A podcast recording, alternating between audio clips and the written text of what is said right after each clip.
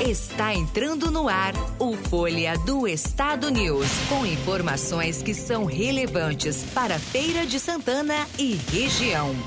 Olá, eu sou Lorena Souza do jornal Folha do Estado da Bahia. Vamos agora aos destaques de hoje, 10 de maio de 2021. Índice do preço do combustível em Feira de Santana tem queda. Feira de Santana recebe mais doses da Coronavac. Adolescente suspeita de envolvimento no homicídio do pai é apreendida. Para saber mais sobre os destaques, continue com a gente. Folha do Estado News.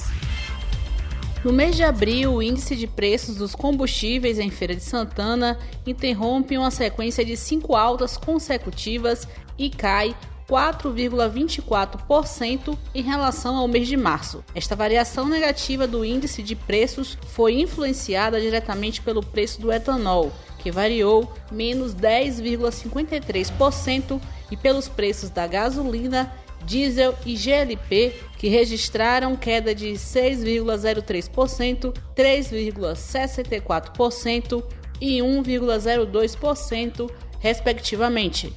Uma adolescente de 15 anos, suspeita de envolvimento no homicídio do pai, o sargento da reserva Pedro Xisto Oliveira de Souza, foi apreendida neste domingo, dia 9, no distrito de Caldas do Jorro, no município de Tucano. Além disso, o namorado da adolescente também foi autuado. Segundo investigação, a garota é suspeita de ser a mandante do crime que foi executado por um homem que segue sendo procurado pelas equipes policiais. O município de Feira de Santana recebeu neste domingo um total de 1.070 novas doses da vacina Coronavac, produzida pelo Instituto Butantan, em São Paulo. O imunizante será aplicado apenas para contemplar o esquema de vacinação de idosos, ou seja, para a segunda dose. A segunda etapa da campanha nacional de vacinação contra a influenza, a gripe, inicia nesta terça-feira, dia 11, e segue até 8 de junho em todas as unidades de saúde da família. Podem ser vacinados nesta etapa idosos com 60 anos ou mais e professores. Depois, será a vez dos demais grupos prioritários. Folha do Estado News, muito mais informação para você.